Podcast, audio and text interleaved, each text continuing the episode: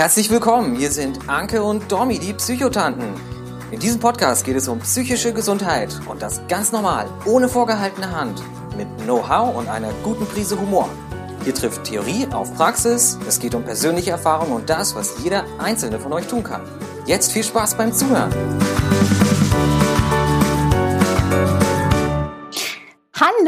Herzlich willkommen zu einer neuen Folge von den Psychotanten. Wir freuen uns richtig doll, dass ihr wieder dabei seid. Ähm, spannendes Thema heute wieder. Aber erstmal die Begrüßung. Ähm, hallo Anke, die in Ibbenbüren sitzt. Hallöchen.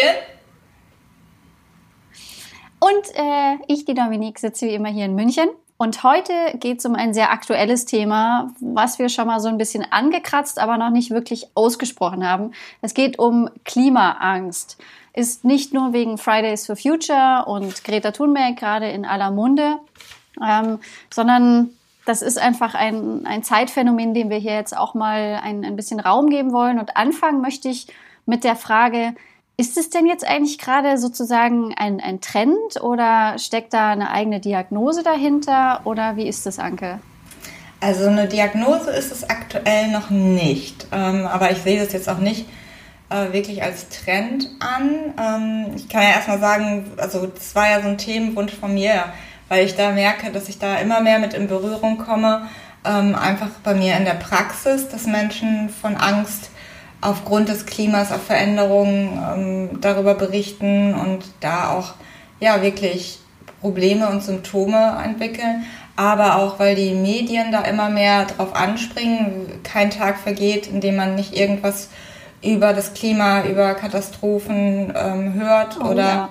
ähm, auch, dass mir Follower schreiben, dass ja, sie da Fragen haben oder nicht wissen, wie sie mit diesem mit diesen Umständen, mit diesen Wetterveränderungen umgehen können. Also ich meine, heute, es sind, äh, heute ist der 16.2., es sind äh, 17 Grad hier, es ist zwar super windig, letztes Wochenende war es super stürmisch ähm, und man kann es ja irgendwo nicht leugnen, dass sich da in unserer Umwelt was verändert. Oh ja, leider nicht. Und es ist, das ist, hier in München gehen die Leute gerade irgendwie auch auf die Straße und genießen irgendwie das erste Eis, weil es eben knapp unter 20 Grad hat. Und ich spüre da bei mir auch, ich kann mich da nicht freuen. Ich habe eher Mitleid mit der Natur, weil die denkt, jetzt ist Frühling. Ich bin aber überzeugt oder hoffe sehr, dass da noch mal ein Winter kommt. Also das ist Wetter ist ja irgendwie immer da. Ja, und ähm, wir werden es noch merken im Laufe des Jahres, im Laufe der nächsten Jahre. Die Zecken werden kommen. Ähm, die Allergiker merken das dieses Jahr wahrscheinlich auch wieder, dass die äh, Pollen viel eher fliegen. Und ähm, das kann Angst machen. Aber ähm, wie kann sich Klimaangst zum Beispiel äußern? Das kann ich ja mal so ein bisschen erzählen. Also es kann von heftigen Gefühlsausbrüchen zu Hilflosigkeit, Schuld, Panik, Angst, Trauer, Verzweiflung kommen, dass man ähm, ja das Gefühl hat, der Planet steuert auf einen Kollaps zu und niemand tut etwas dagegen. Ne? Also dass man das Gefühl hat, Mensch, ich verändere hier schon ein bisschen, aber mein Umfeld fährt immer noch ähm, dreimal im Jahr in Urlaub, macht die Kreuzfahrt, äh, kauft ähm, das Massentierhaltungsfleisch und äh, achtet überhaupt nicht drauf. Und das kann halt zu Traurigkeit, Hilflosigkeit führen. Ähm, Verzweiflung ganz stark, ne? Das, so dieses Wissen zu haben, die Erde brennt und das ist nur der Anfang und äh, niemand tut irgendwie was dagegen. Ähm, das teilweise berichten dann Betroffene auch, dass sie nachts nicht gut schlafen können, bis hin zu Panikattacken oder ähm, Unwohlsein. Das ähm, sind so ganz viele Faktoren, die da zusammenkommen, ähnlich wie bei Depressionen oder Angststörungen. Genau das wollte ich gerade sagen. Das, vieles von dem, was du aufgezählt hast, ist ja auch quasi typisch für eine Depression und oder für eine Angststörung. Könnte man eigentlich jetzt quasi ja auch von einer Klimadepression sprechen? Oder würdest du da sagen, nee, Klimaangst ist schon der richtigere Ausdruck? Naja, ich glaube, das kommt immer auf den Einzelfall an, äh, Einzelfall an äh, was da jetzt eher äh, im Vordergrund steht. Aber letztendlich ist ja beides keine ähm, Diagnose nach DSM oder ICD momentan. Ähm, genau. Und ähm, man könnte sich ja auch fragen, ja, wer ist denn davon besonders betroffen? Ne?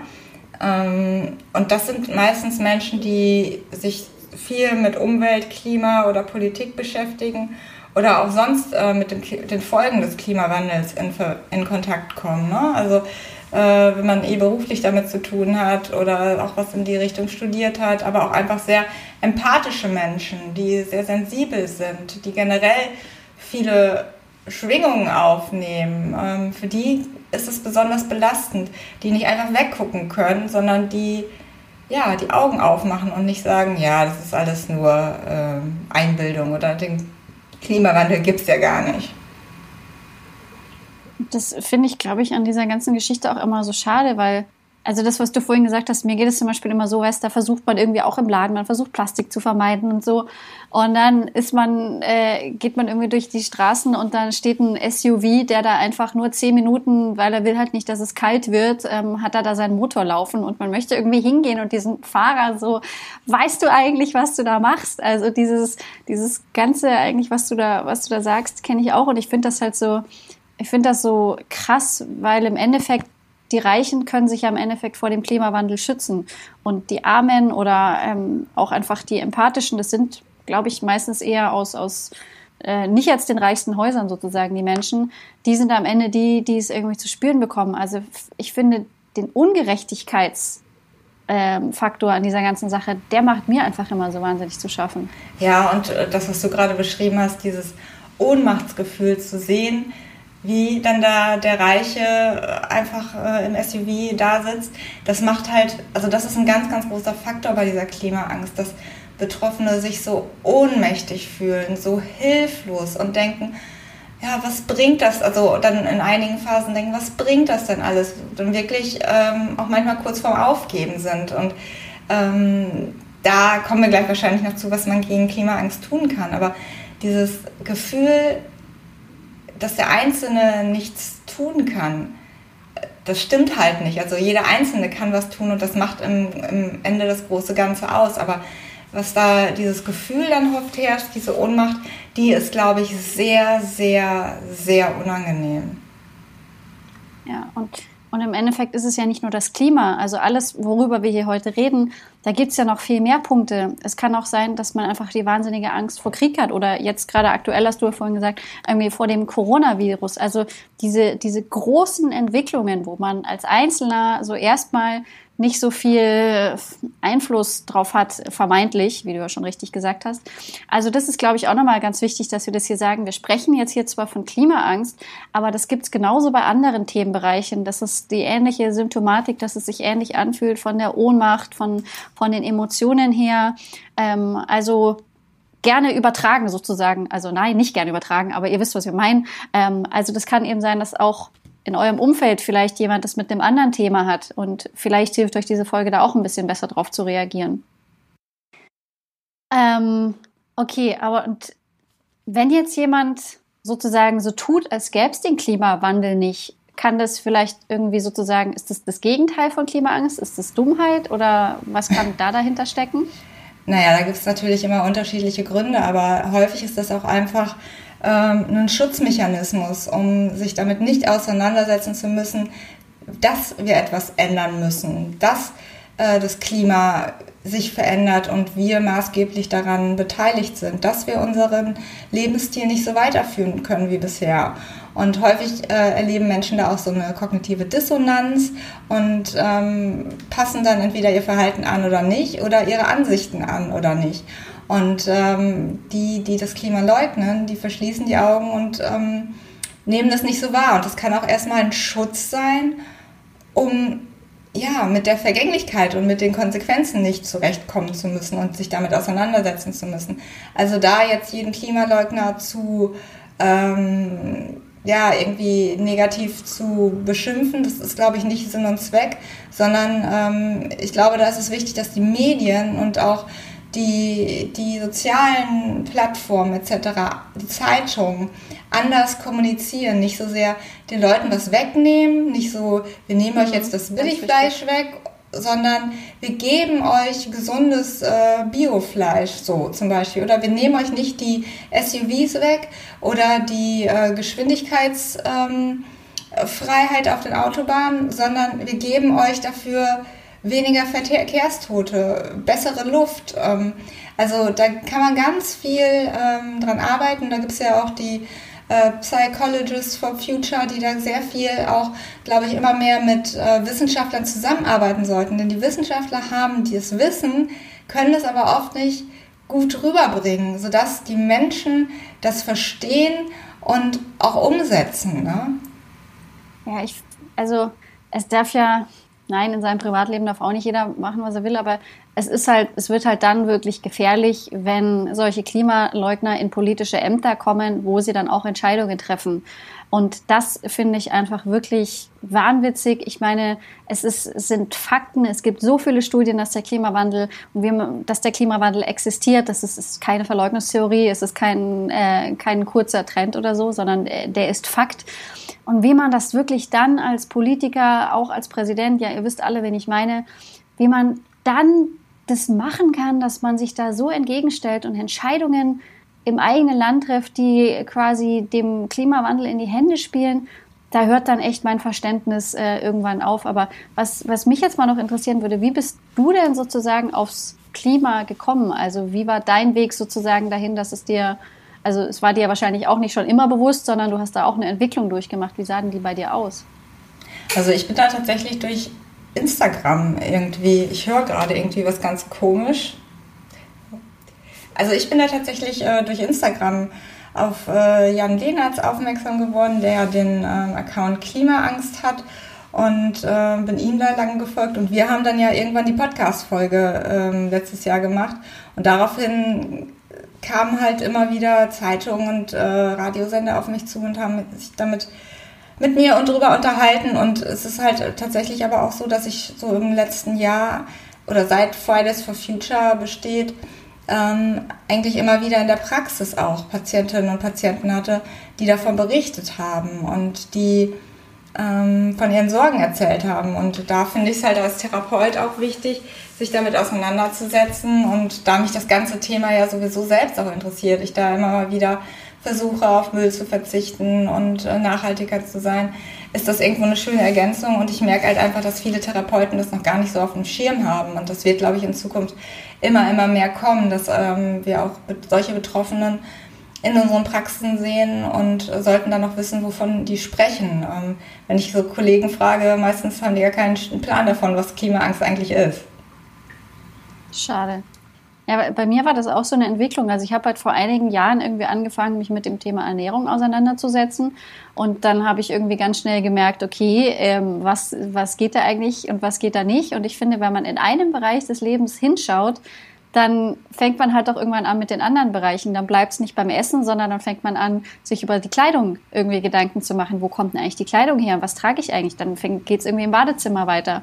Ähm, was schmiere ich mir da eigentlich auf die Haut? Was? Und ich finde, das ist dann oft, ich glaube, bei vielen Menschen ist halt so ein, ein Lebensbereich, äh, macht so die Tür auf. Und wenn man aber über einen Bereich wirklich nachdenkt, weil es hängt halt alles zusammen. Also ähm, das ist nicht nur für Kopf und Ja, Körper, das ist aber auch so schrecklich. Ja. es, ist, es macht es ist aber auch so schrecklich, einfacher. dass es so zusammenhängt. nee, weil wenn man das eine verstanden hat, dann dachte ich so, oh, ich äh, achte jetzt darauf, festes Shampoo und feste Spülung zu benutzen, aber nee, die feste Spülung von dem und dem Hersteller, da ist wieder das und das drin und da muss man wieder da und da drauf achten und äh, man bekommt ja immer neue Infos, dass man irgendwie wahnsinnig wird.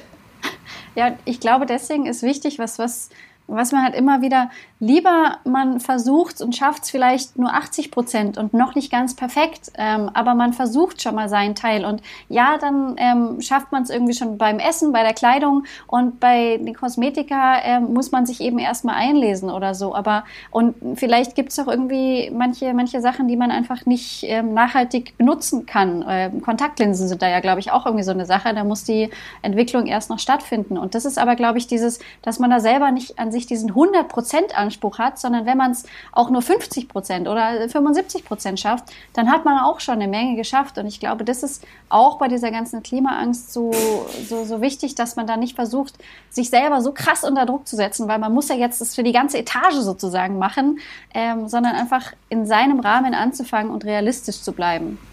Fände ich jetzt so. Ja, also das ist auf jeden Fall ein Punkt, der auch bei Klimaangst halt hilft. Ne? Also ähm, erstmal sollte man sich auch als Betroffener, wenn man merkt, dass man ja, Ängste da entwickelt. Da gibt es übrigens auch auf der Seite von äh, klimaangst.de äh, so einen schönen Selbsttest, äh, den man machen kann, um zu gucken, ob man da gefährdet ist. Es ist nichts Wissenschaftliches oder so, aber der kann eine gute Indikation geben, dass man sich erstmal bewusst macht, auch dass diese Angst vorm Klimawandel ja erstmal nicht krankhaft ist, sondern total ja, logisch und nachvollziehbar, also diese Reaktion auf eine mögliche Gefahr, weil Ängste sind ja auch erstmal nötig, damit man sich den Folgen bewusst werden kann und damit man etwas verändern kann. Und ähm, deswegen ist manchmal, also kann man eigentlich schon sagen, dass so eine Klimaangst auch positiv sein kann, solange sie nicht krankhaft ist und einen nicht äh, stark äh, beeinträchtigt und einen starken Leidensdruck ähm, ja, erzeugt. Aber was wichtig ist, ist dieses Gefühl der Angst, der, der Bedrohung, der Wut, der Hilflosigkeit, diese Gefühle zuzulassen und die nicht wegzudrängen, wie bei allen Gefühlen. Äh, das kann man eigentlich immer so grundsätzlich sagen. Und auch dieses ähm, nicht in diese Passivität gehen, sonst bringt jetzt alles nichts und das ist doof und ich schaffe das nicht und das hat ja eh keinen Nutzen, sondern im Kleinen anzufangen, so wie wir es gerade eben schon gesagt haben. Kleine Dinge zu machen, aktiv zu werden, sich vielleicht ähm, auch bei Fridays for Future oder anderen Organisationen anzuschließen und so aus dieser Hilflosigkeit auszubrechen. Und was ganz, ganz hilfreich ist, was ich immer wieder lebe, erlebe und auch äh, selbst merke und auch von äh, Patienten höre, wenn man sich mit anderen Gleichgesinnten vernetzt. Ja. Da gibt es online so viele Möglichkeiten auf Instagram, ähm, kann man auf Kanälen wie Zero Waste Deutschland gucken, ähm, wo es viele Menschen gibt, die ähnlich denken wie man selbst, die was verändern wollen. Wenn man sich mit denen austauscht, auch darüber austauscht, dass sie auch mal solche Ängste haben, solche Tage haben, in denen alles hilflos äh, erscheint und sinnlos erscheint, ähm, dann ist man nicht mehr alleine damit, ähnlich wie mit einer Selbsthilfegruppe. Und das sind, glaube ich, so die Punkte, die da besonders helfen können, dieser Austausch vor allen Dingen. Ja, und ich glaube, man darf, also einfach wirklich, das kann man nicht oft genug sagen, man darf diesen Einfluss, den jeder Einzelne von uns hat, man darf ihn nicht unterschätzen, weil das ist irgendwie, ähm, wenn ich jetzt sage, äh, ich verzichte auf meinen To-Go-Becher, okay, dann sind es nur irgendwie so und so viele Becher. Aber stellt euch vor, das machen irgendwie, macht euer ganzes Haus oder das machen 100 Menschen. Dann sieht es schon gleich ganz anders aus. Und das habe ich halt bei mir gemerkt ich, ich war nie missionarisch unterwegs, ich habe nie jemandem irgendwie ähm, was verboten oder so. Aber dadurch, dass ich mein Verhalten geändert habe, haben Leute nachgefragt, warum machst du das? Aha, so ist es. Oh, okay, dann mache ich das jetzt auch so. Und man hat so einen, man hat so einen Welleneffekt. Und na klar gibt es auch immer Leute, denen ist das wurscht. Aber also ich habe es in meinem Umfeld, in meiner Familie, in meinem Freundeskreis einfach erlebt, was man damit bewirken kann. Einfach, wenn man, wenn man das nur selber anders macht und ähm, einfach bei ein paar Entscheidungen vielleicht auch sagt, ach nee, lass uns mal nicht in das Restaurant, sondern in das gehen, weil die haben irgendwie Bier oder so.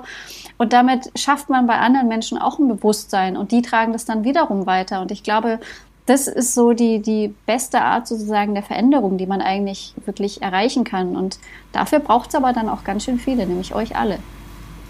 Richtig, also das habe ich auch gemerkt. Äh, ich habe mir ähm, festes Shampoo besorgt und meine Mama fragte nach und oh, das möchte ich auch mal ausprobieren. Ne? Also ähm, man kann Leute inspirieren und muss sie nicht missionieren. Das finde ich immer so einen schönen Satz. Ja.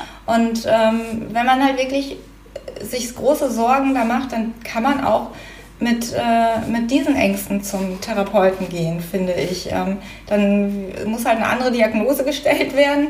Ähm, aber wenn man da wirklich Leidensdruck hat und ähm, Hilfe benötigt, dann sollte man das auch ernst nehmen. Denn ähm, ich, ich glaube, dass es mit den Jahren schon dazu kommen könnte, dass da auch irgendwie eine Diagnose also, ja, gestellt werden kann ähm, weil ich, also ich finde es einfach wichtig, dass es auch Hilfsangebote für Betroffene gibt. Ne? Also sowas wie Therapien, aber auch irgendwie so Selbsthilfegruppen etc.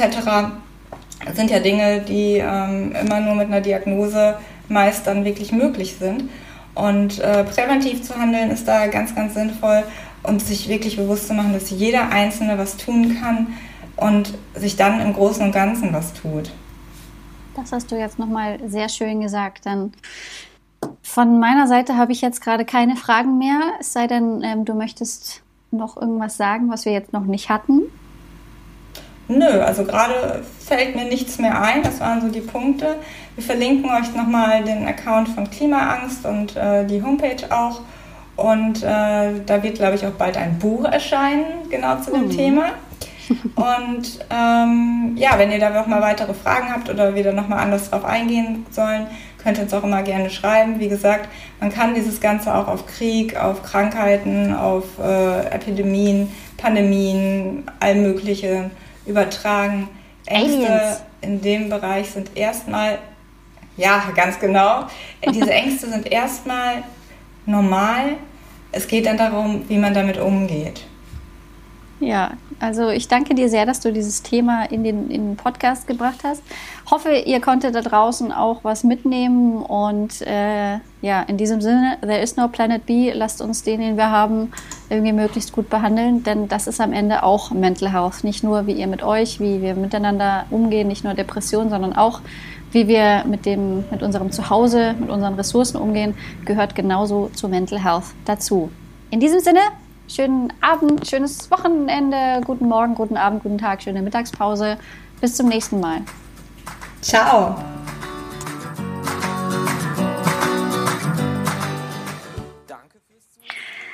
Ja, ihr Lieben, wir hatten es schon angekündigt. Das, was ihr gerade gehört habt, war die letzte Folge der Psychotanten.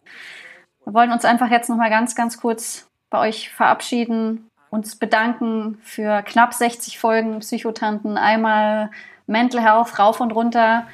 Es war toll mit euch. Absolut. Also mir hat es sehr, sehr viel Spaß gemacht. Ich glaube, die ersten Folgen waren sehr, sehr holprig.